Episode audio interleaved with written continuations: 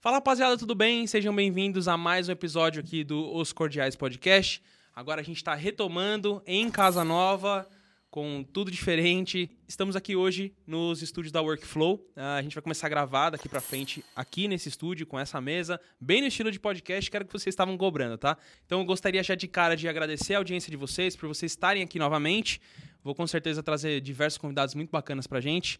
E lembrando também para vocês que nós estamos no YouTube como Os Cordiais, estamos também no Deezer e no Spotify para quem prefere só escutar um áudio ou na academia ou fazendo alguma atividade ou no trânsito etc. E também estamos no Instagram como Os Cordiais também. Procura lá, segue a gente, deixa o seu likezinho, se inscreve que vai ser muito importante para a gente estar tá cada vez maior aí nas redes sociais. E hoje eu estou aqui com dois convidados que, além de serem meus amigos, tirando a Juliana, é... a gente vai falar um pouco sobre aviação, principalmente nesse conflito Ucrânia e Rússia que está rolando. Estou aqui com o Fernando. Grande HD, beleza? Beleza. Estou aqui com a Juliana. Gosta muito de mim. É. é. o prazer não é tanto de conversar, mas tudo bem. Mas enfim. É, já viu, é, quando chega nesse nível de amizade. É, já, já, já, é, enfim, além do. É. Exato.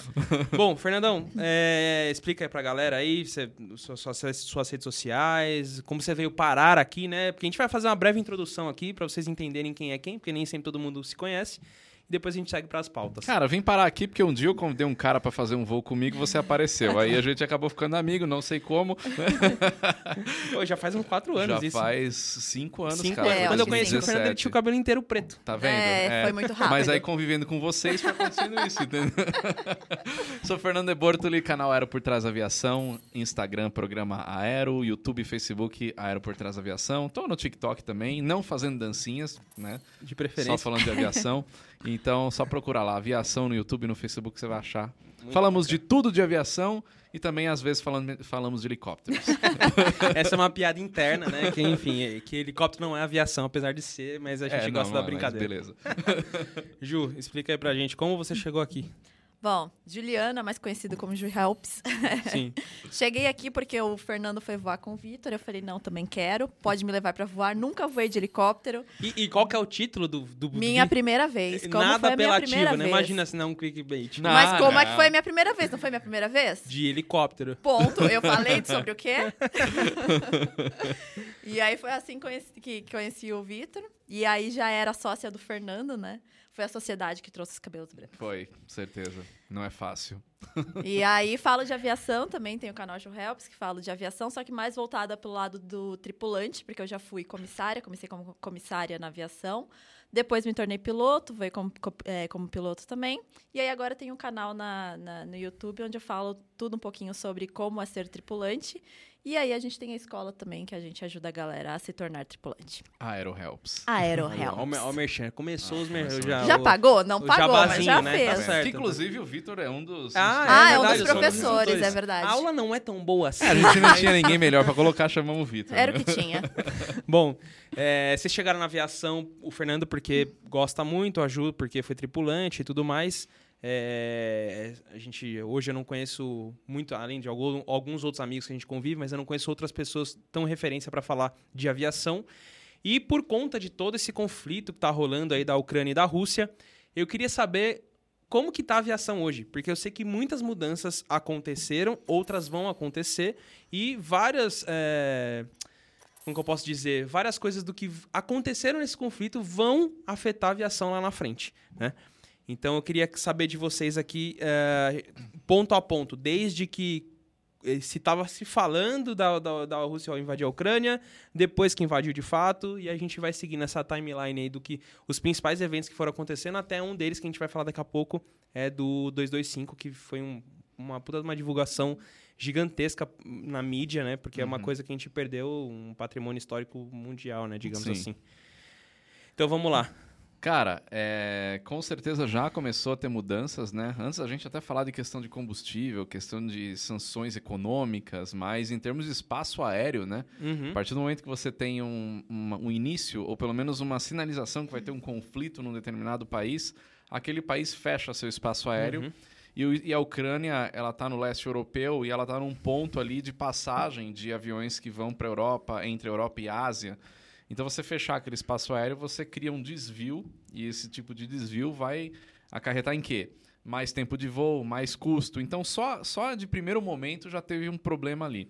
Só que a partir do momento que a Ucrânia começou fechou o espaço aéreo totalmente por conta de segurança principalmente, outros países vizinhos como a Letônia, a Lituânia, os países do Báltico ali Uhum. já fecharam o seu espaço aéreo para aviões que para aviões russos. Hum. E aí começou um efeito cascata, né? Começou lá pelos países bálticos, Polônia, um, é, Romênia, e aí outros países da União Estônia. Europeia começaram, Estônia, outros países da União Europeia começaram a fechar o espaço aéreo para aviões russos. Uhum.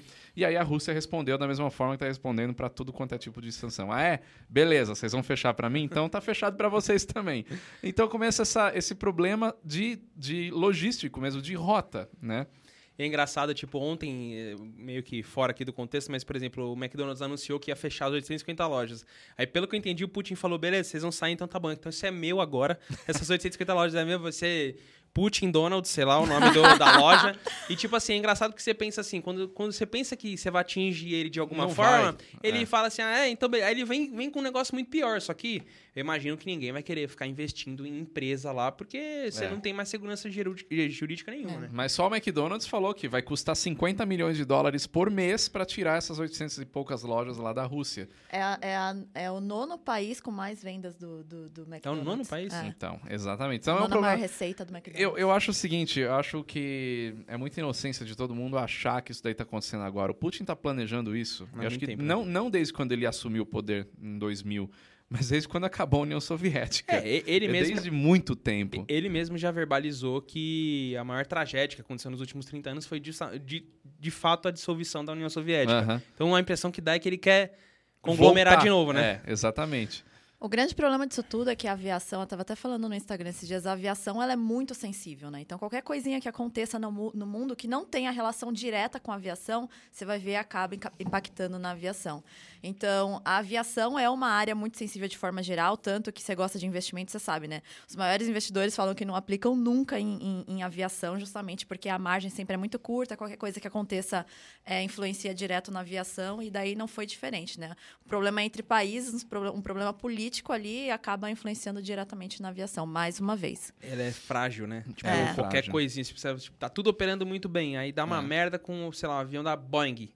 Tipo, as ações da Boeing caem, É. as ações da Ethiopian caem, tipo, É. tudo cai por As conta empresas de... aéreas que operam aviões da Boeing, É, enfim. Não, aí a gente tá vindo da pandemia, que já, já tá sendo difícil das empresas aéreas se recuperarem. Aí junta tudo agora. É, esse, esse é o ponto que eu ia chegar, né? Tipo, a gente começou ali em 2020 por conta da pandemia, já acho que um dos setores mais afetados foi a aviação. Tanto que vários tripulantes que a gente conhece foram mandados embora, outros foram rebaixados de cargo.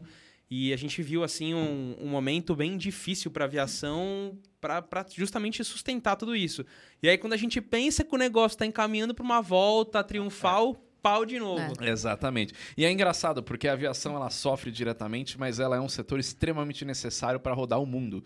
Então, ao mesmo tempo que você tem esse impacto inicial, você não pode parar os aviões e parar de voar simplesmente. Não, joga, deixa o tudo mundo, no né? chão. Para o mundo. Porque não é só transporte passageiro que a gente fala, né? Exatamente. Eu costumo dizer, né, que todo mundo usa aviação mesmo nunca tendo entrado num avião na vida. E é exatamente isso que acontece. Então, se você parar de voar, você para o mundo. Só que ao mesmo tempo você cria um, problemas logísticos, problemas econômicos, que para você voar é muito caro. Então fica um cachorro correndo atrás do rabo. É difícil equalizar isso, né? A- A questão toda é que quanto maior for essa, essa cadeia, mais barato fica, né? Porque É. quanto mais você tiver Sim. consumo de tudo, você consegue baixar os custos. Quando você É. começa a ficar é, com poucos voos e tal, todos os preços sobem, né? Então, O que a gente vai ver agora, né? foi- É. exato. A gente viu no começo da pandemia, tipo, todo mundo fala, agora vai baixar os preços, porque não é. just- foi justamente o momento inverso, né? Tudo subiu de preço. Exatamente. O valor da- das, das passagens, tudo, né? Os É. próprios aviões. Você vê é, hoje, a gente tava falando de. Tudo bem que teve a questão do câmbio, mas você pega um 44, um 66, que era o meu mundo ali de helicóptero.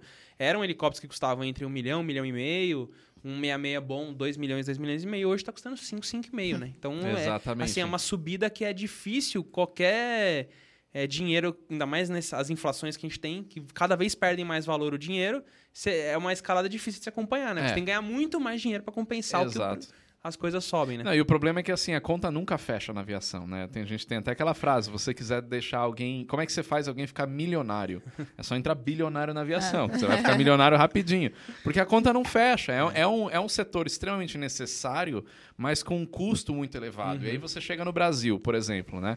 Que tem um custo de combustível de 40% do, do, da passagem aérea. E aí esse combustível vai aumentar mais ainda, porque é barril do petróleo, a passagem fica inviável. Hoje você compra a passagem de Rio-São Paulo, por exemplo, tá dois mil reais por pessoa. E o que as pessoas não entendem, assim, elas veem esse valor e acham que é porque a companhia aérea está enfiando no bolso. E na verdade não é. O custo operacional da empresa é, é tão alto, tão alto, que tem que ser repassado isso para os passageiros. Cara, né? eu acho que vocês estão reclamando de boca cheia. Vocês ganham muito bem, cara. Não sei, devia estar se preocupando com esse tipo de coisa. Tá besteira, dois mil reais, ah, uma passagenzinha tá. ali. Que isso? É. Coisa besta. Salário mínimo brasileiro claramente é 30 milhões de reais. É, então, é sim, é, é fácil, é mais um custinho ali, super, né? Ninguém percebe. Super tranquilo. Bom, agora voltando nesse. Foi até, foi até engraçado de ver, porque eu vi na época um, um assim, aquele no Flight Radar, né? Tava todos os aviões passando, aí do nada começou a guerra, pum, abriu um é. buraco uhum, em cima, é. né? Mas pelo que eu entendi, foi mais do que a Ucrânia. Foi tipo um pedaço da Rússia também, não foi? Sim. Que abriu um buracão no mapa. Ah, né? tem que você ter uma margem de segurança, na é. verdade, né? É, você tem uma margem de segurança e você também teve aquele pedaço do espaço aéreo russo que foi fechado também. Você pode setorizar isso. Se você pegar a FIR da Ucrânia, ela pega também uma parte do mar ali embaixo da, da Crimeia. Uhum. Então, e, e, e, muitas empresas trabalham com, essa, com esse distanciamento lateral para você não chegar perto na fronteira porque uhum. o pau tá comendo ali dentro, Sim. né? Então. É, é, é, essa que eu ia perguntar. O principal motivo de fechar o espaço aéreo ali específico, qual que é? De você encontrar um caça metendo bala em alguém e acertar. qual, qual que é o específico? Tem, tem duas razões, na verdade. Uma é para por segurança de companhias aéreas, então o país está fechando espaço aéreo, sabe que ali em cima é um lugar perigoso, uhum. então evite, e as próprias companhias aéreas já sabem a classificação de segurança daquele espaço aéreo, já vão evitar, uhum. fechando ou não. E o segundo é para o próprio país ter uma visão melhor do seu espaço aéreo. Então, uhum. quando você elimina todos os aviões civis, você sabe que se alguém passar ali em cima.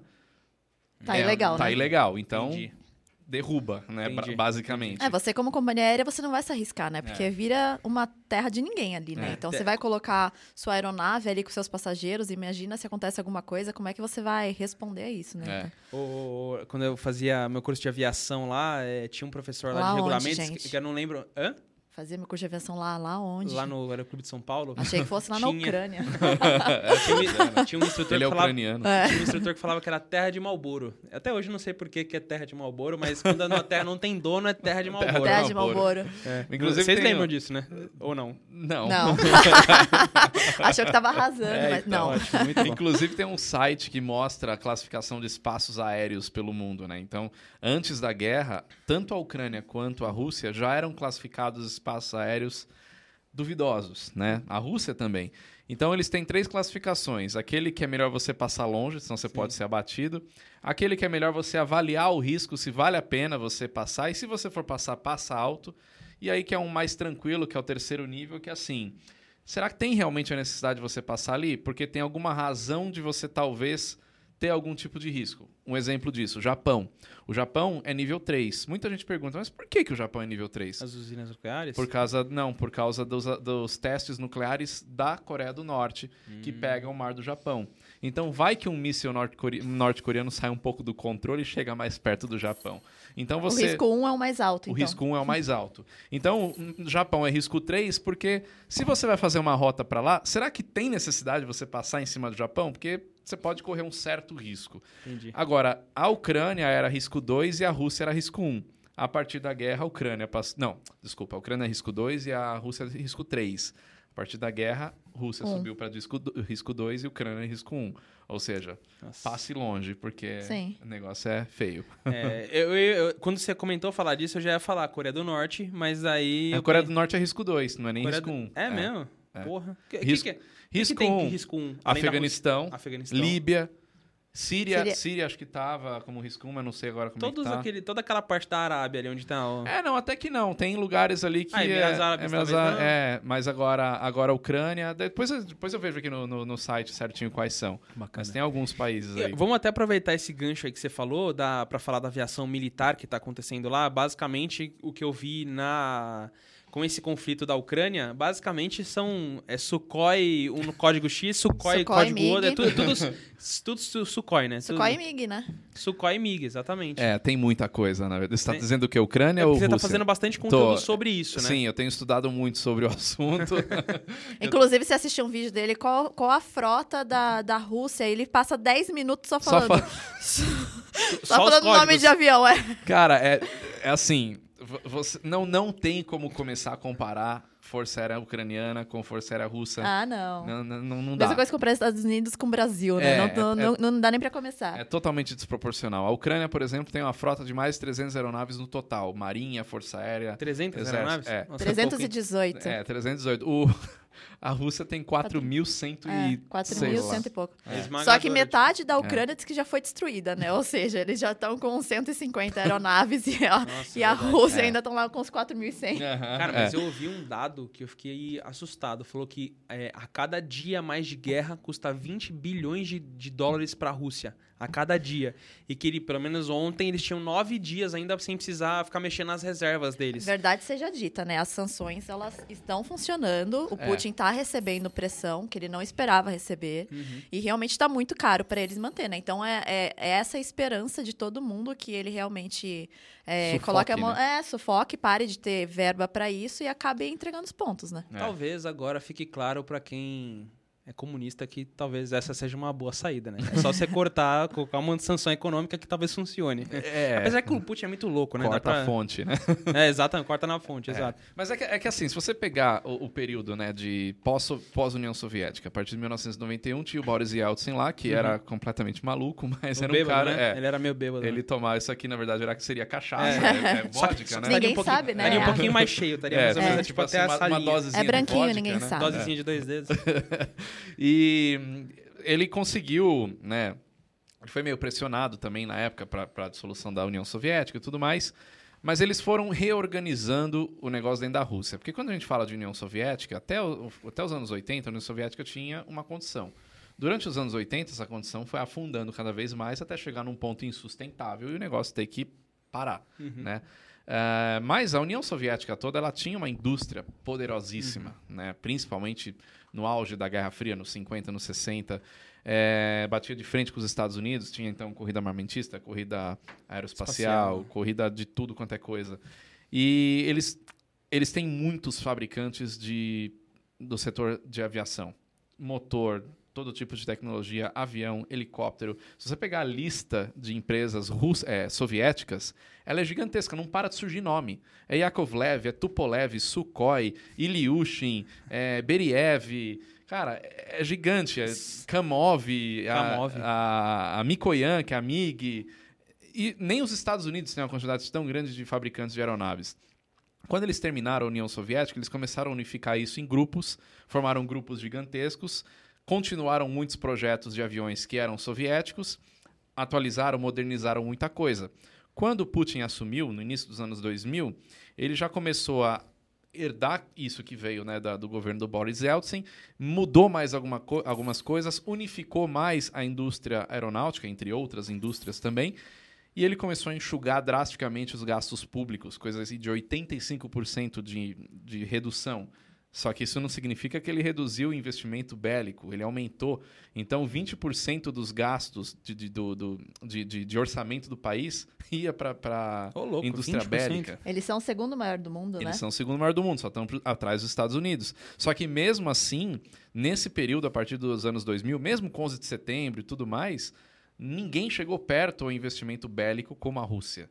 Os países da Europa ficava coisa de 5%, 7%, e eles com 20%. Então imagina o cara preparando isso nos últimos 20 anos, o que, que ele não tem na mão hoje?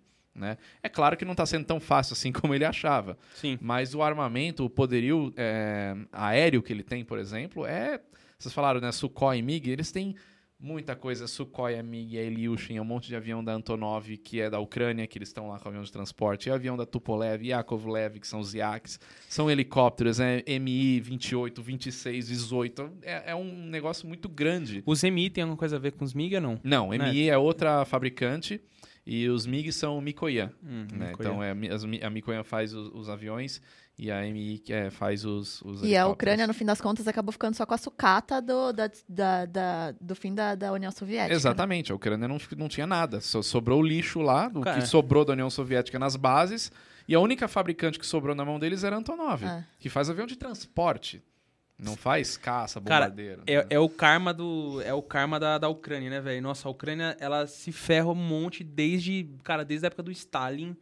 É, só sobra. Só sobe. É. Só sobra desgraça Não, na mão deles. E eles precisaram se desfazer de todos, a- todo o armamento nuclear, né? Com o Sim. acordo que eles fizeram lá. É, que o foi acordo de o, Vars- de- o acordo Varsóvia. de, de Budapeste. Budapeste, Memorando, isso. de, memorando de Budapeste. o memorando de Budapeste diz o seguinte: a Ucrânia faz o seguinte: se livra dessas armas nucleares aí que a gente garante que seu território tá.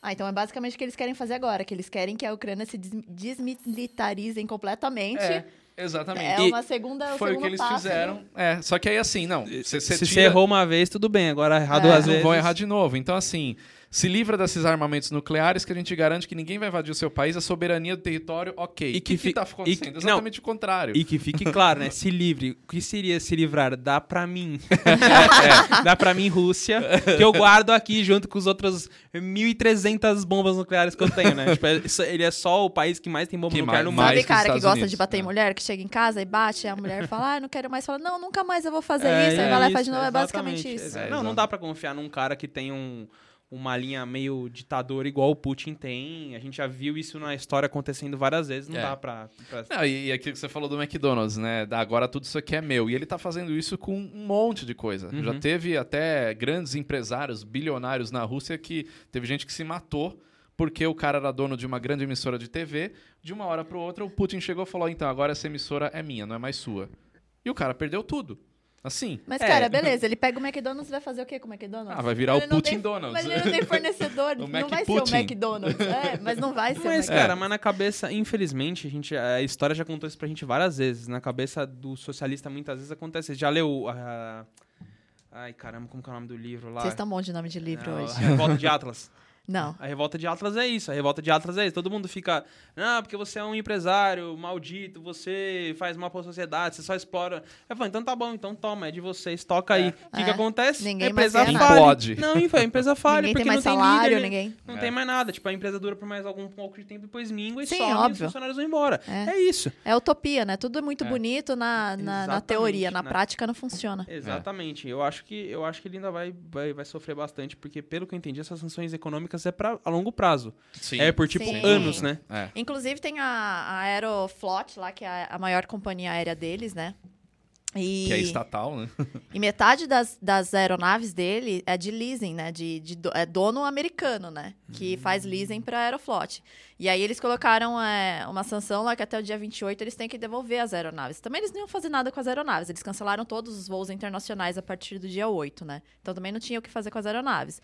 Mas assim, a, a coisa vai, vai assumindo outro patamar, né? Porque não é só o governo que está sendo prejudicado. É, Os, tudo. pró- os próprios oligarcas, que são os que apoiam o, o Putin, que tá colocando grana lá, estão sendo muito prejudicados. É. E agora os próprios oligarcas estão pondo pressão no Putin, né? Tipo, e aí? Agora não dá Finaliza mais, né? isso aí perdendo logo. É, grana. o cara, querendo ou não, por mais que ele seja um ditador, ele é um cara. A partir do momento que todo mundo começar, até quem financia o negócio todo começar a virar contra. Ele vira um cara ele só, vira né? um cara só, né? Ele já não tem É um um apoio sozinho, todo. exatamente, É. não eu, tem o que eu, fazer. inclusive, estava vendo alguém falando sobre isso, acho que foi o professor Rock que falou isso. Ele falou que geralmente esses ditadores têm dois grandes problemas. Primeiro, é a reprovação grande da população e a população começar a protestar muito para tirar ele do poder.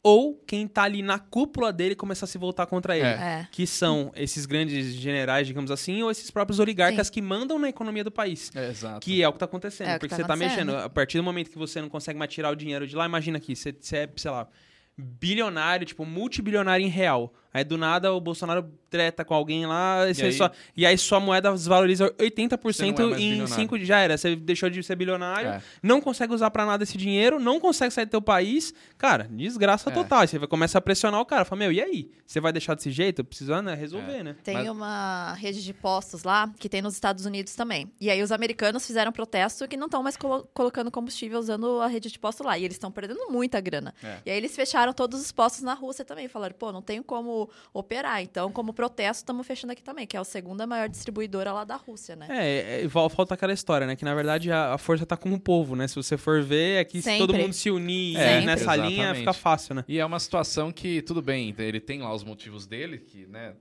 não faz muito sentido, mas é, muita gente na Rússia está contra isso. Muita gente. Né? Só não pode ele... se expressar muito abertamente, é, né? exatamente. Né? Pelo que eu vi, já prenderam mais de 6 mil pessoas, é, né? Prenderam gente, gente. Prenderam criança. Chega uma hora também que não tem nem onde pôr, né, do... cara? Vamos combinar também, né? Mas, mas você falou um negócio da Aeroflot, tem uma coisa interessante também, que eles têm um problema, porque não é simplesmente... É que nem o McDonald's, né? Falou em 50 milhões de dólares por mês para fechar as lojas. E no caso dos aviões é a mesma coisa, porque não é simplesmente devolve para as empresas de leasing. Primeiro que as empresas de leasing, elas vão fazer o que com os aviões? Menos do que a própria companhia aérea, porque elas não vão conseguir revender, re, é, fazer o leasing de novo para outras empresas uhum. aéreas nesse momento. Esse é um problema. Segundo problema é, não se esqueçam que o espaço aéreo europeu está fechado para aviões russos. Logo, esses aviões não podem sair da Rússia. Sim, tem toda essa... É. essa... É, então você cria uma burocrática. É, tem todo, todo um problema que ah, até o dia 28 esses aviões não, não vão sair de lá. Vai ficar lá. Né? Então, é, é um cachorro correndo atrás do rabo, é complicado. Então, ou esse negócio chega num fim logo, ou essas sanções vão ficar cada vez piores e impactar a economia do mundo inteiro, porque as sanções não vão impactar só a Rússia. E a partir do momento que a Rússia falar assim, quer saber? Tô fechando a torneirinha do gás natural aqui de vocês, ó, morram. E vai acontecer isso. É. Hoje a Alemanha, boa Depende, parte né? da energia né? é, é gás natural. Se a Rússia fechar a torneira, é, é que... Ah, eles estão correndo atrás de outras opções. Assim, né? as, quando que vai sair? Então, isso demora, né? As poucas coisas que vem na minha mente quando a gente fala disso, disso aí, pelo que eu entendi, ó. Rússia e Ucrânia são. É, elas, elas compõem 30% de todo o trigo internacional que é exportado. Ou seja, tem um monte de empresa brasileira que usa trigo russo e ucraniano. Sim. Então já vai subir Sim, o preço pão. Do, do, pão. Já começa por aí. É. Segundo, é, com esse problema de petróleo, você tem menos petróleo sendo fornecido no mundo. A Sim. tendência é o preço também subir. Naturalmente, vai ficar mais caro na bomba, como já ficou ontem, que apesar de tudo, ainda está mais barato se, se você for ver em relações de tá patamares europeus, até mesmo americanos, está defasado, mesmo com esse reajuste. Ou seja, o que, que leva o teu trigo para padaria para fazer? Petróleo, gasolina, diesel e etc., que também Transporte. vai ficar mais cara. A gente no Brasil, infelizmente, a gente não tem quase nada de opção de transporte a não ser o rodoviário. Sim. Tem pouquíssimas linhas de trem, pouquíssimas. É, o marítimo a gente tem, mas tem muita coisa de fora, a gente não usa muito para aqui Entre interno. portos é uma coisa Exato. que está começando mais agora. Assim, não... Até é uma reação em cadeia, né? Só na, na costa, verdade. aqui, como você abastece, sei lá, o Acre, o Amazonas, é. o Mato Grosso, não tem o que fazer. É. Então, assim, é, uma, é um efeito cascata, é. como vocês falaram, que é só vai. É uma bola de neve. E aí quem se ferra, na verdade, é o assalariado, né? Porque tudo aumenta numa proporção muito maior do, do que, que, o dissídio ganha. que o cara ganha todo ano, né? Então o poder de compra fica cada vez menor. O cara que às vezes já tem que contar ali a moedinha que já deixa de é. comer o que, o que gosta, daqui a pouco tá comendo só arroz com feijão, não consegue nem comer uma carne e assim vai, né? Pra você ver como que uma decisão de um cara lá no na do outro Ásia, lado do mundo, do outro lado do mundo, a Europa, a Ásia, o cara impacta o mundo inteiro é. e é uma reação, é um efeito cascata que vai chegar na, na mesa do trabalhador brasileiro que já não tem muita opção e o cara não tem nada a Sim. ver com isso. E aí né? o cara deixa de consumir, então trazendo é. agora, por exemplo, para a linha aérea, o cara que, que já fazia ali um esforço para conseguir fazer uma viagenzinha por ano, parcelar não sei quantas vezes, daí agora o preço da passagem vai lá para cima, porque o petróleo foi lá para cima, e aí o cara já não tem mais grana para viajar, a companhia aérea já deixa de receber, já deixa de contratar novos, novos, novos funcionários, e, e é isso, né? Vai indo uma bola de neve. É um, é um negócio maluco, né, cara? A gente pensar que tava começando a acabar esse negócio de pandemia, a gente ia começar a ficar mais tranquilo já pum, toma outra na cabeça já de novo, né? E o pior é que é uma coisa partindo de um ser humano, né? E não é. de um vírus, né? Exato. É uma pandemia, você não tem controle é. no começo. Agora é uma decisão não é um ser de um racional, cara, né? É... Que fala, oh, para aí, vamos é, dar um vamos tempo, dar um né? Tempo. Esse não, esse teoricamente é um ser racional, né? Sim. Pelo menos ele deve pensar, né? Mas... Não, o pessoal começou a falar, alegar que ele tava com problemas mentais e tal, que ele sentou numa mesa com 200 metros de distância entre uma pessoa e outra. Só que mais ou menos também, né? Porque você viu que ele fez isso com o Macron, mas também não fez isso com o Bolsonaro, por exemplo. É. O Bolsonaro ficou bem pertinho. Então acho que na verdade ele não tem nada de problema mental. Ele tá é bem, Não. Cara, bem na verdade, ali. o cara ele não é, não tem nada de burro, né? Nenhum Não. desses grandes líderes eles são burros. Ele só tem um direcionamento da forma de pensar contrária à maioria das pessoas, né? Mas de E é o que eu falei, não ele não tá planejando, ele não começou a planejar isso Uhum. no começo desse ano. Isso aí já vem ó, há muitas décadas. E, e até tem aquela história, né, de que o Putin é o cara mais rico do mundo, né? Sim. Porque se ele é o dono de todos os recursos naturais da Rússia, o cara não tem fim. Né? É, os caras estimaram que ele tinha. Quanto que foram? Alguém falou esses 400 tempos atrás. bilhões, né? 400 bilhões de dólares e tal. Eu acho Ah, que já os caras estão chutando um bem eu- baixo, viu, É. Velho? Oi? Mais um pouco eu passo. É, tá, tá Tô, perto. tô chegando. Imagina, o Mr. Musk já tá quase chegando ali, o Putin deve ter muito mais É. que isso. É, não, esquece. Dono de recurso natural, É. esquece. É, mas enfim, é, é, um, é um negócio maluco, assim, que tá acontecendo. Não dá nem pra acreditar, às vezes. Mas E tem- aí, e aí eu te pergunto o seguinte: quem você acha que destruiu o, o, o 225? Antes de responder isso aí, deixa eu só falar uma frase que eu lembrei agora. Polêmicas. é, polêmicas. De uma entrevista que o Putin deu para uma, uma, uma emissora, não sei de onde que é, acho que era russa mesmo, que perguntou da questão do gás natural antes da guerra e tudo mais. Por que, que, por que, que o- você está cobrando tanto pro gás natural se você tem tanto recurso? Não dá para cobrar mais barato? E o Putin ele tem uma grande eh, sacada de conseguir inverter as coisas imediatamente e jogar a bola pra, a bomba para você. Ele virou para a jornalista e falou: "Quanto custa o seu, é, quanto custa o seu colar?" Aí ela ficou assim, tipo, que, que que isso tem a ver com a pergunta que eu te fiz? Aí ela: "Não, mas por que não? Porque você me dá o seu colar?" Ela, não, meu colar, não sei o que. Eu falei, então, não é porque você tem o colar que você vai me dar de graça. É a mesma coisa eu. Não é porque eu tenho gás natural que eu vou entregar pelo, pro mundo de graça. Eu ponho o preço que eu quiser. Pronto, ele é dono do recurso Então, é- natural. essa é a mentalidade do cara, entendeu? Então é, é complicado. É, e você tava falando sobre a Europa, é, se eu não me engano, a Alemanha consome 70% de toda a energia dela sendo de gás e petróleo Uhum. vem de lá, né? É. Até teve aquela, aquele discurso lá do Trump falando que foi uma puta cagada eles terem feito isso, porque eles ficam na mão da Rússia e agora tá. Exatamente. Na época Desde poderiam. sempre já sabe quem é, né? Né, exatamente, na época pode ter sido, né? Nossa, você, é, sei lá, arrumaram todos os piores nomes pro cara, mas tá demonstrando que ele tava falando uma realidade, né? Tanto que agora, pô, a Alemanha tá fazendo um movimento de destinar 3% do PIB deles pra, pra coisa militar, indústria bélica, um monte de coisa, tipo, coisa que a gente não vê desde a Segunda Guerra Sim, Mundial, sim. né? exatamente, exatamente. Até porque todo mundo ficou por muito tempo de olho na Alemanha, né? Então É, eles ficou um meio país que. totalmente pacifista, né? É, Mas agora é. eles estão, talvez, vão ter aí as suas, suas consequências por ter ficado des- desse- dessa forma, né? É, a verdade é que assim, infelizmente, o ser humano ele não é pacifista. A gente pode ter hoje no Ocidente uma maioria que, que, que prega isso, que queira isso, mas a partir do momento que as pessoas começam a criar uma maioria de paz mundial e tudo mais, você vai ter pessoas em algum lugar Na do mundo que ponta, vai né? olhar isso e falar: peraí, esses caras estão muito quietinhos aqui, deixa. Tô vendo uma oportunidade para eu crescer em cima e dominar todo mundo. Sempre vai ser assim. A humanidade sempre foi assim. Existem guerras desde que o mundo é mundo, desde que o ser humano começou a se agrupar em sociedades, né? Uhum. Então, é, vai acontecer, não adianta. Isso é uma realidade humana. Então, hoje é o Putin, amanhã vai ser não sei quem. Então, a gente passou por um período mais pacífico entre a Segunda Guerra Mundial até agora, com conflitos mais locais. Uhum. Teve, tiveram guerras mais mas pontuais. podia esperar um pouquinho mais, né? Pra é, acontecer logo depois da pandemia. É, cara. podia esperar um Pô. ano, né? Pelo menos a gente. Pelo menos- Então, não adianta. Esses caras lá, eles estão vendo que, pô, tá muito quietinho o negócio, agora é o momento de eu dar o bote, né? Então, o cara vai e vai crescer em cima. Só que hoje a gente tem uma arma muito poderosa que, é, que a, a Ucrânia tá usando muito, que é a internet, né? Eu acho esse, esse é um ponto que eu ia tocar. Eu, eu acho que o Putin não contava com essa comoção mundial e, de, e dessa acho. disseminação de informação É. como tá sendo. Exatamente. Até o próprio Bitcoin, cara, diz que estão fazendo várias doações para É. para a Ucrânia, que não tem de onde rastrear, né? Então estão fazendo doações para a Ucrânia para poder ajudar e ele não tem como falar, olha, o país tal tá ajudando, né? É. Ele não tem Não, e aquela história, ele não tem, na situação que a gente tá de tecnologia, ele não tem nem como cortar os cabos da internet da Ucrânia e Não. isolar, porque aí o Elon Já Musk tentou, vai né? lá. É, E o Elon Musk o Elon lá e Musk vai lá e fala, ó, Starlink de graça É. pra todo mundo, usa a internet aí. Você não consegue, vai o quê? Vai começar a Por derrubar isso que é satélite. cada vez mais difícil acontecer as coisas que aconteceram no passado. Né? Exatamente. Tá cada vez mais restrito. É, e, É. e o que eu falo também é que a gente vive hoje na era da informação. Então, tipo, por exemplo, todas essas coisas, muitas das, delas horripilantes, assim, você fala, meu, como é que pode um ser humano fazer isso?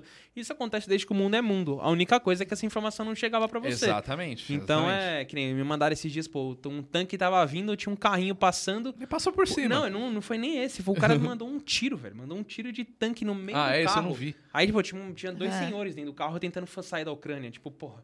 Mas isso, É. o mundo já foi muito mais cruel do Surreal. que isso, inclusive. Mas é que Sim. a gente não tinha. Então, assim, é um, é mundo até diferente pra você fazer esse tipo de coisa, né? É, exatamente. Mas voltando à sua pergunta, É, vamos É. lá. Na verdade, Voltando à pergunta. Na verdade, para quem não sabe, o Antonov, ele, o 225, ele era até então o maior avi- avião cargueiro do mundo e tinha uma representatividade enorme na aviação, justamente por ser ah, o avião que era, por poder carregar cargas que só ele carregava. E aí ele foi destruído em um, em um, durante um ataque, e aí todo mundo ficou se questionando se foi destruído pelos russos ou pelos ucranianos. Porque acontece, os russos foram lá, foram lá bombardearam. E aí, logo em seguida, os, os ucranianos foram lá e contra-atacaram. E aí, quem foi que realmente soltou a bomba que destruiu o Antonov? E aí, os russos falam que foram os ucranianos e os ucranianos falam que foram os russos. A resposta vai ser: a gente nunca vai A saber. Nunca vai resposta saber. nunca saberemos, exatamente, porque vai ter essa narrativa para sempre, porque o Antonov é um símbolo da aviação mundial e um símbolo do poder de aviação da Ucrânia, né, um avião único e tudo mais, foi destruído. Você acha que os ucranianos vão falar, não, realmente, a gente errou, jogou a bomba É. no lugar errado e Não, já até foi. porque pensa no poder de marketing que eles têm, mesmo que isso tivesse acontecido, mesmo que eles tivessem tacado uma bomba, ela falou, meu, se a gente queimar o avião e dis- disser que foram os russos, tipo, você traz uma raiva mundial pra Sim. cima do russo, É. porque, querendo ou não, é o que eu falei, é um patrimônio do ser humano, de ter Sim. construído aquilo, tipo, apesar de foram eles terem construído e tal, tipo, era um negócio que era usado no mundo. Por exemplo, com Guarulhos já pousou umas três, quatro vezes Duas aqui. vezes. Duas É. vezes? Eu, errei por dois. Não, acho que em Guarulhos uma vez. Ele veio duas vezes pro Brasil, uma pra, duas vezes em Viracopos e uma vez em Guarulhos. Ah, tá. Então tá certo. É, Então não tava tão errado. Eu lembro que quando veio uma vez pra Guarulhos, eu passei em cima lá. Mas isso faz tempo já. Tô falando aí. 2016. que ele veio. 2016, É, exatamente. Eu passei em cima, cara, era, era bizarro. Você olhava uns aviões que você fala, pô, é grande. Mas quando você olhava o Antonov do lado, de, de cima É, não, ainda, é você um tinha a proporção, você falava, meu, que absurdo isso. É. E a problemática que trouxe agora, né? Porque peças que o Antonov carregava, só ele carregava. exatamente. Né? Eu, eu ouvi, vocês têm informação sobre isso? Tem algumas das coisas que eram feitas só por ele? Sim, é, principalmente no setor energético, né, transformadores de energia, pás de moinho eólico, né, aquelas geradores eólicos. é, só ele carregava isso. Então, para você fazer uma logística de poucas horas, vai, em 24 horas, 30 horas de trabalho, hoje você vai ter que fazer isso de navio. E dependendo de como for, você vai ter uma dificuldade enorme de transportar isso de um porto até o local final. É. O Antonov veio em 2010 para o Brasil para trazer três válvulas para a Petrobras em Paulínia. Uhum. Ou seja, ele desceu em Viracopos, está do lado, Uhum. você faz um transporte rodoviário curtíssimo, tá resolvido. Se for trazer isso de navio, vai parar no Porto Santos, vai ter que subir a serra, vai ter que atravessar a cidade de São Paulo pelo Rodonel, enfim. Vai- é longe, o, tran- o transporte é muito mais demorado. Uhum. né? Custo maior. O custo é muito maior. Então, com certeza, isso impacta economicamente, de uma forma geral, o mundo inteiro. Porque se uma empresa do setor energético precisa de um gerador e vai ter que demorar mais tempo, ele vai repassar isso. Então, querendo ou não, respinga em todo mundo. É, vai parar em quem? Vai parar. aliado. Sempre. Quem sempre. paga a conta de sempre. tudo. Então, é, você pega esse negócio né, da discussão. A Ucrânia nunca vai falar que foram eles mesmos e, e a Rússia vai bater de- no pé sempre, porque quando aconteceu, né, as primeiras notícias que saíram e falaram, não, realmente deu um problema, que até então ninguém tinha visto nenhuma foto, que ficou aquele, né, será que foi, será que não foi? Tem uma associação dentro da Ucrânia, que é uma associação que reúne as principais empresas do setor de defesa e aviação, chama Ukroboroprom. E essa associação ela divulgou no site oficial que o avião tinha sido destruído, que para reconstruir o avião seria coisa de 3 bilhões de dólares e levaria pelo menos 5 anos. 3 bilhões de dólares, 5 anos, a gente está falando de um programa de construção para fazer o avião do zero. Né? Assim, é, é muito dinheiro para arrumar um avião. Né?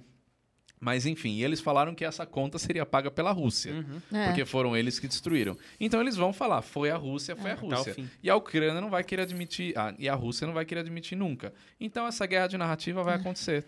Não tem E resposta. agora É, ficou um buraco aí. É. Eu fico com aquela pergunta, né? Eu sempre fico com aquela pergunta, tipo assim, pô, será que o que chega pra gente de informação de fato é o real ou é manipulado? Então, cara, é Então. muito difícil de saber, saber. né? Não tem como É muito saber. difícil, porque você pega até em, em- em sites oficiais, como essa associação que eu falei, do próprio governo da Ucrânia, do próprio piloto da Antonov, lá o Dmitry Antonov. Mas você pega a Antonov Company mesmo, que é a fabricante, ou Antonov Airlines, que é a operadora, eles não estão falando detalhes do negócio.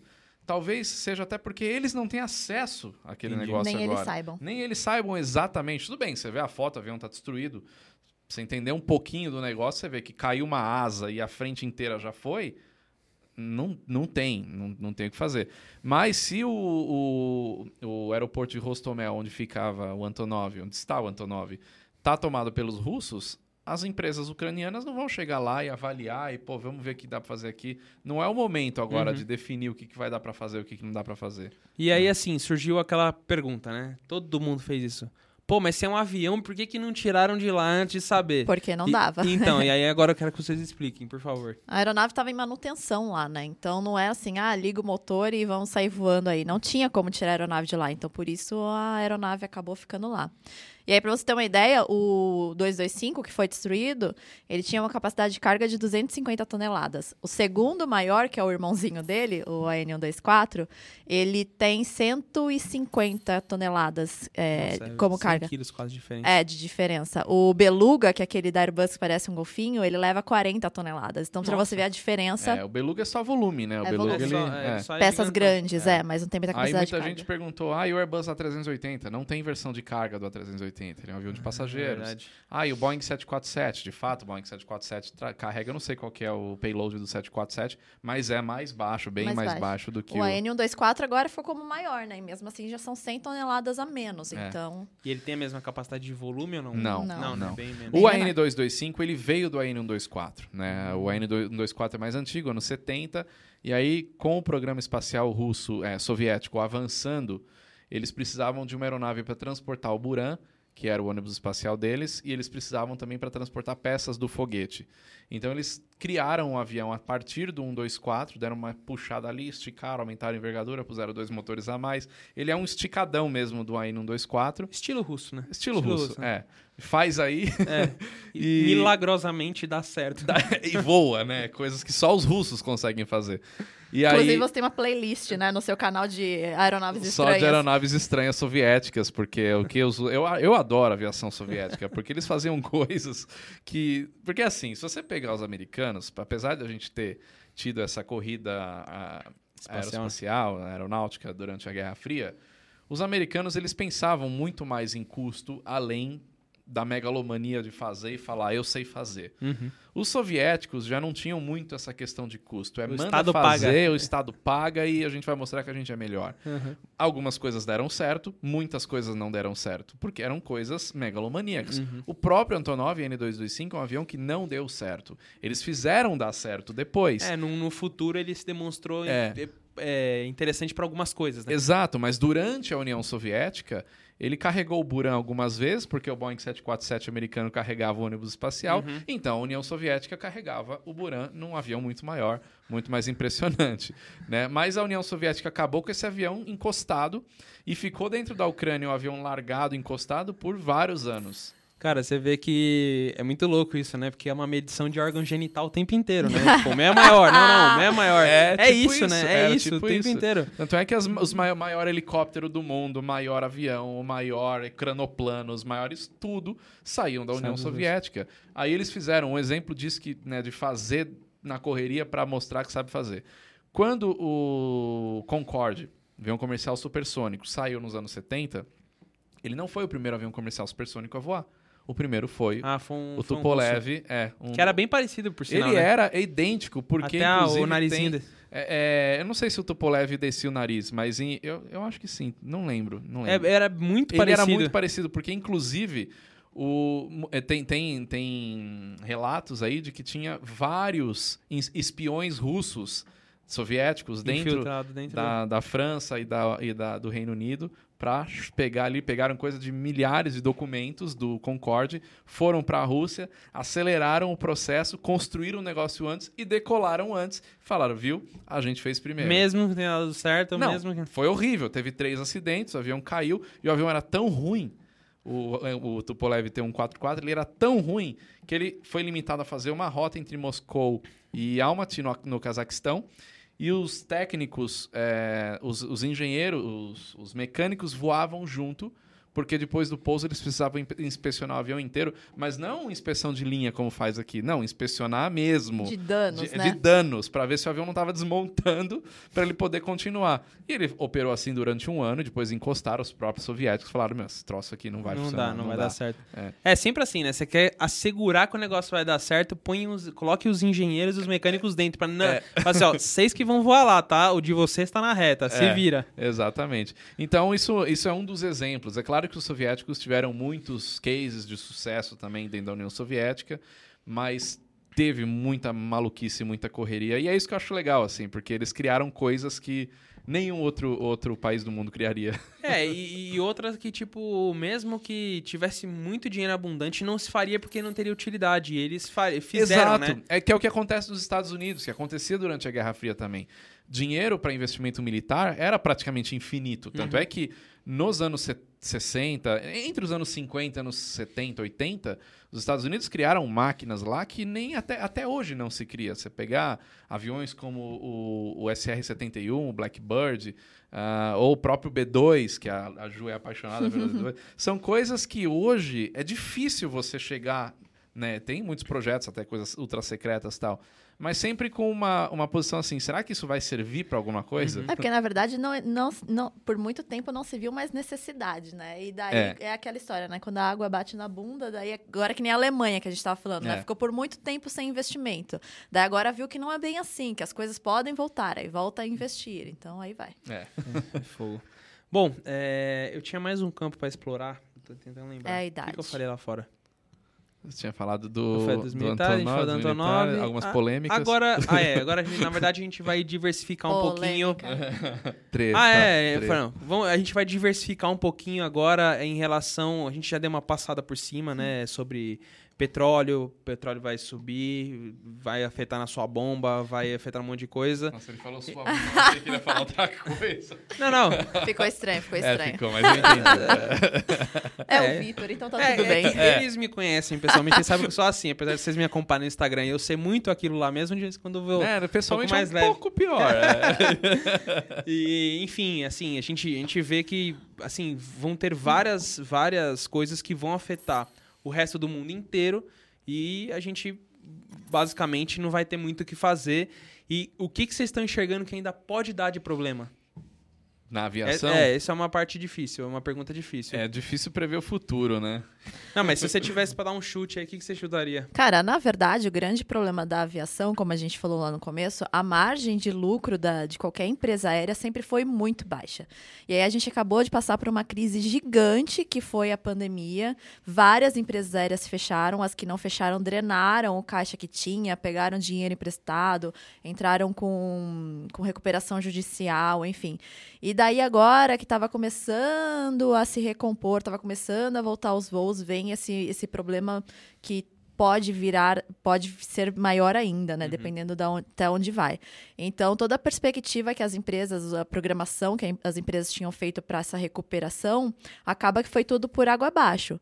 Então, assim, falando em termos de linha, linha aérea, o maior problema que a gente está enfrentando realmente é essa geração de caixa agora, que já estava muito difícil. Então, a gente pode ver mais empresas aéreas quebrando aí pelo mundo, porque realmente já estavam sem fôlego, né? Tava contando agora com uma recuperação que pode não vir. E aí, junto com isso, vem uma série de outras coisas, né? Desemprego.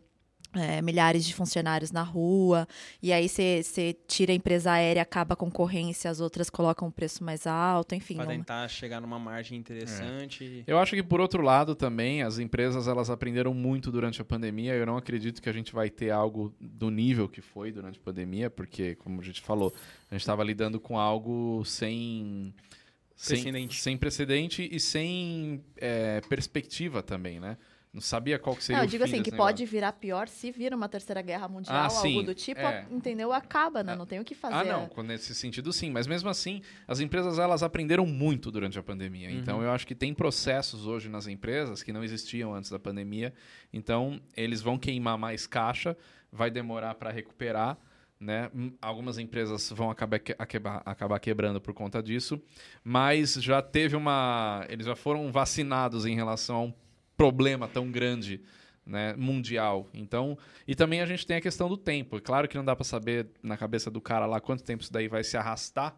Nós esperamos que essa guerra chegue num acordo aí nas próximas semanas. Se chegar num acordo nas próximas semanas, a gente está falando de um rombo de um mês, mês e meio. A pandemia foi mais de um ano e meio, né? Naquela pindaíba de vai, não vai, fecha. Ah, o que a gente tem agora é esperar que não dure tanto tempo, né? Eu acho que é a única... São vários setores, né? São Na verdade, não, são- não é só aviação, Não, né? é. Tem setor todo turístico, É. hotel, é, companhias de viagens, estão todas paradas, né? Principalmente lá pela Europa. É. Então tá E- bem complicado para todo mundo. Aproveitando que vocês falaram sobre Terceira Guerra Mundial, vocês acham que algum deles vão apertar um botão aí de alguma bomba nuclear ou não? É só mais uma medição de órgão genital? É, Não tem como prever muito agora, é né? difícil. Por enquanto ainda tá difícil, mas É, a gente tem que lembrar também o seguinte: quando a gente fala em armas nucleares, dá a impressão que vão soltar uma bomba tsar em algum lugar e vai destruir uma cidade inteira do tamanho de Paris. Uhum. né? Só que bombas nucleares, na verdade, elas são bombas com poder de detonação grande, mas elas têm vários tipos de bombas nucleares. Então, eles podem lançar mísseis nucleares com poder local, que não seja uma bomba de Hiroshima, por exemplo, e já é um ataque nuclear. Né? Então tem esse ponto. Olha, eu acho que a responsabilidade, a responsabilidade de alguém apertar o botão primeiro É do Putin. então, é, é saber das consequências, né? Porque é aquela história, se o Putin solta uma bomba nuclear, ele já tá sem razão. Ele vai perder mais ainda a razão. ah, mas daí sim vira uma Aí terceira vira guerra, uma terceira guerra né? Aí mundial. tem o que Porque aí o outro fala, não, peraí, o cara soltou uma bomba nuclear. Aí eu não co- posso deixar quieto. Eu não posso deixar Senão eu quieto. vou porque demonstrar fraqueza É. e aí... Eu acho que é muito demonstração de força. Aquele negócio de alerta do vamos deixar as nossas equipes nucleares em alerta, aqui de prontidão. Isso daí é muito da questão de, ó, Meu cachorro tá Fica latindo. de boa aí. É. Meu cachorro tá latindo, ele tá atrás do portão, eu vou abrir o portão. Fica quieto aí, não, não se meta. Que é foi por isso que detonaram a bomba Tsar lá nos anos 60. Pra que, que alguém detona um troço daquele? Pra falar, ó, ó o que eu tenho aqui. Então, É aí. acontecer uma, É. Para acontecer uma guerra não é só uma questão de ataque nuclear, né? Tem várias outras questões aí que podem acontecer e pode desencadear uma, uma terceira guerra, né? Então por isso que tá todo mundo tão É. nervoso e tenso com tudo isso que tá acontecendo, né? Porque Por basta a- um louco ser um pouquinho mais É. louco e pronto, acabou. É por isso que a própria OTAN tá deixando o pau comer Tá, ali e exatamente. deixa Não rolar vou o me envolver, negócio, né? não Senão vou me envolver. pior. Porque a- se a OTAN se envolver, aí realmente vira uma terceira guerra mundial, porque você tem países da OTAN já na América, Estados Unidos, a Rússia vai falar, pô, peraí, a OTAN se envolveu, é capaz de a China também tomar as dores, falar que esses caras estão entrando aí, e ah, que foi assim que começou a Segunda Guerra Mundial. Mas é, você nunca sabe o que tá na cabeça do Putin, né? Ele Esse é o agora ele está na Ucrânia. É, e o que então. tem em volta da Ucrânia? Exatamente. Tem Vai- em volta da Ucrânia é a OTAN. Eram, eram 14 países da União Soviética, além da, da Rússia. Rússia mais 14. Ele pode querer tentar trazer todos É. de volta. Vale lembrar que a Segunda Guerra Mundial começou porque o Hitler Stalin... invadiu a, O é. Stalin e o Hitler assinaram um, tra- um tratado meio confidencial que não era pra invadir a Polônia. E o Hitler mesmo assim invadiu a Polônia e aí o pau começou a quebrar É. por causa disso. Mas foi Se você for ver, é parecido, Ó, né? Você não vai invadir a Ucrânia, fica de boa. O Putin vai lá e invade a Ucrânia. E... Ah. Guerra do E o, Iraque Putin, também. e o Putin tá ameaçando qualquer país que tente ajudar, né? A, Ucr- a Polônia já tá ali tentando doar alguns caças para a Ucrânia. O Putin já falou que se doar vai considerar que a, que a Polônia tá no bolo também. A Polônia faz parte da OTAN, então E aí vai. Complicado. Aí o negócio vai se alastrando. Né? E acho que quem mais perde nessa história toda é a Ucrânia e o povo de lá, né? ah, com certeza. Porque É, eles estão você- meio desassistidos. Mas até mesmo né? o povo, o povo russo, né? A É, gente sabe que não pode se expressar assim tão abertamente, mas a gente Estão sabe que sofrendo. estão sofrendo igual. É, se você pegar na- no caso da Segunda Guerra Mundial, a Segunda Guerra, essa invasão do, de- de- de- do Hitler na Polônia foi em 1939. Os Estados Unidos entrou na guerra no final de 1941, dezembro de 41. Então, olha o tempo que demorou Dois anos. que os americanos estavam lá. né? Aí o que aconteceu? Veio o ataque do Japão em Pearl Harbor, opa, então agora o Não negócio... tem mais o que fazer. Aí não tem mais o que fazer. Aí envolveu todo mundo, É. né? É, torcer. é, bom, é, eu acho que o passado tá aí pra ensinar a gente algumas coisas e vale a pena sempre estar de olho para não cometer os mesmos erros, né? Então, torcer para que não. Eu acho que o Brasil ele realmente só vai ser muito afetado economicamente, porque, querendo ou não, a gente está longe de tudo isso e É, que em ver- termos de conflito mesmo, Exato. durante a Primeira, Segunda Guerra Mundial, o território brasileiro tava, sempre ficou longe, né? Nunca teve. Nem pra isso, Nem, gente. nem para isso a gente dá. A gente tá sendo requisitado. merda. mas, mas você viu que agora nessa repatriação dos brasileiros, né, do KC 390 que chegou e tal, 120 brasileiros é, decidiram ficar na Ucrânia. É E mesmo? lutar na Ucrânia. Então mesmo? tem a galera tá ficando lá e fala: não, vambora. Você imagina o Mauro, por exemplo. Ele ficaria lá, cara. o Sim, Mauro, sim. sim. o Mauro com certeza. Vai, manda atacar tem- a Polônia pra você ver se ele Ah, não ele embarca no dia seguinte. Tem um, tem, um, tem um cara que eu gosto muito que é o Simon Sinek, que ele tem um, um, um- um livro que chama Comece pelo Porquê. E ele fala sobre o Golden Circle lá, e eles, ele fala que as pessoas elas te seguem e acreditam no que você faz é, pelas suas atitudes e no que você acredita. Então, tipo assim, é, a Ucrânia tem aquele símbolo, né? Nós somos o, o povo da liberdade, tem até um letreiro gigantesco lá na praça de Kiev lá e tal. É, é- é Kiev que fala? Kiev, Uhum. é. É o Kiev, né? É Mas Kiev, aqui né? a gente É, fala exatamente, Kiev. Português fala Kiev. É, que eu vi que é. rolando, rolando uns protestos que não falaram, não é Kiev, é Kiev. Sim, né? a vida Enfim. inteira em português a gente pronunciou Kiev. Agora- Agora, agora é Kiev, Kiev. é, é, então. sim. Enfim, e aí. E aí eles. e- Então é muito essa parada, né? Tipo, de o que, que o povo ucraniano acredita, né? Eu- a gente acredita que nós somos um povo livre, e aí você vende esse negócio, e aí as pessoas também querem ser livres. Lógico. Até onde a gente imagina, né? Apesar Uhum. de muitas vezes ter medidas que cada vez tiram mais a nossa liberdade, as pessoas ficam quietas. É. Mas, é, enfim, é, é, é interessante de ver que todo mundo acabou tomando o lado da Ucrânia. Né? Que eu tava conversando com o pessoal recentemente, o cara falou, meu, pô, por que que...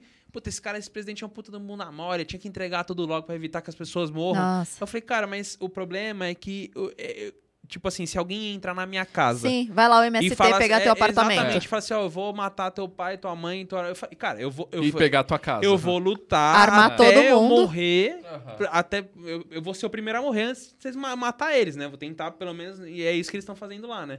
É. Pelo É, menos é é, muito o que passam fácil. pra gente. É muito fácil você julgar estando a 10 mil quilômetros de distância, né? É. Você olha na televisão o que estão te falando, porque o que a gente sabe é o que está chegando pra gente. É. Não tem nenhum de nós aqui, nós não somos correspondentes vivendo a guerra Exato. lá e olhando, né? Então, É Os poucos que foram não deu muito certo. é, É inevitável você não se colocar no lugar das pessoas, né? Você vê que nem tem aquele vídeo do garotinho gritando lá quando é, tem um bombardeiro. Então você se coloca no lugar, né? E realmente é muito punk, assim. E você quer que isso acabe e você acaba culpando quem está fazendo isso, né? Porque os outros estão lá na sua casa, né? Tendo a sua vida normal. Daqui a pouco chega alguém bombardeando ali onde você mora, acaba com o teu É. emprego, com a tua vida. é e- aquela história, por mais que o Putin tenha as suas razões, né, dele ali, tá? A questão da Geopolítica, geopolítica, a Ucrânia entrar na OTAN, a liberdade da Ucrânia tá muito ocidentalizada na visão dele. Ok. Só que acho que você perde a razão a partir do momento que você responde isso tacando bomba na cabeça das pessoas, né? Então é a mesma coisa, o cara, o cara vem te roubar, ele tá errado, ele tá errado. Só que se você pegar e matar ele, você inverteu o erro. Uhum. Por mais, né, que muita gente acha que seria essa a solução das coisas, mas não é, você cria um outro problema. Então não adianta você tentar é, ah, vamos, vamos tentar achar. O, o Putin tem razão no que ele está falando, que infelizmente tem muita gente que está fazendo, tá falando isso, né? Não, ele tem razão, ok, ele tem as razões dele? Tem. Mas você destruir um país inteiro, soberano ali, que tem as suas políticas. Perdeu a razão. Perdeu completamente a razão. É, você, invasão de fronteira é aquela coisa, né? É, É, o que a gente que- tá falando. O melhor exemplo você pode usar é isso, na tua casa. Aquilo ali é uma fronteira do teu lar. Se você não tiver jurisdição sobre aquilo, Exatamente. fudeu. Qual, qual, que- você não tem... Porra, você não tem nenhum, nenhum espaço que você pode dizer que é teu. Alguém pode simplesmente invadir, Só tua mulher acabar pode pegar. tudo. É, É, no caso já é dela, né? Se a gente for ver. É, na verdade, você que está invadindo. Exatamente, não é à toa que quando a gente acontece alguma coisa, quem dorme na sala? Ou no quarto do Claro, lado? Sou óbvio, eu, né? né? Então, Então. é isso. Problema seu. É, a gente já, tem, já sabe o que tem que fazer. Tem que che- O Putin é casado? Provavelmente não.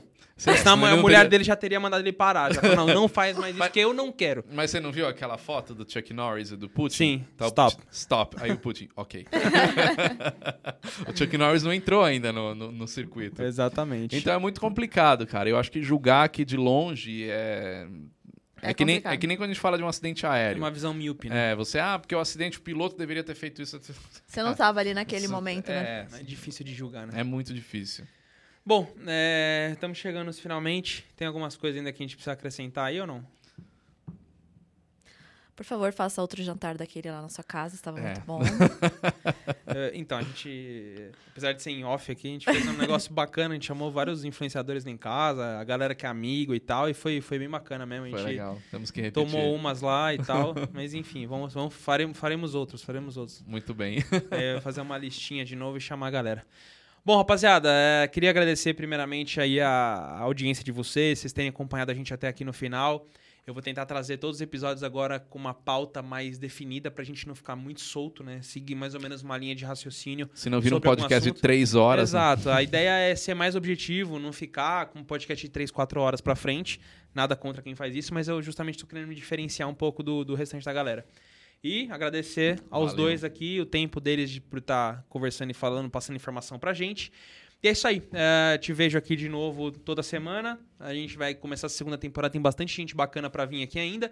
Vamos mesclar com vários tipos de assuntos aqui: política, economia, é, sei lá, humor. Vai ter várias coisas aqui, beleza? Agradeço aí vocês. Muito Obrigada. obrigado e Valeu, até a Vitor. próxima. Valeu. Valeu.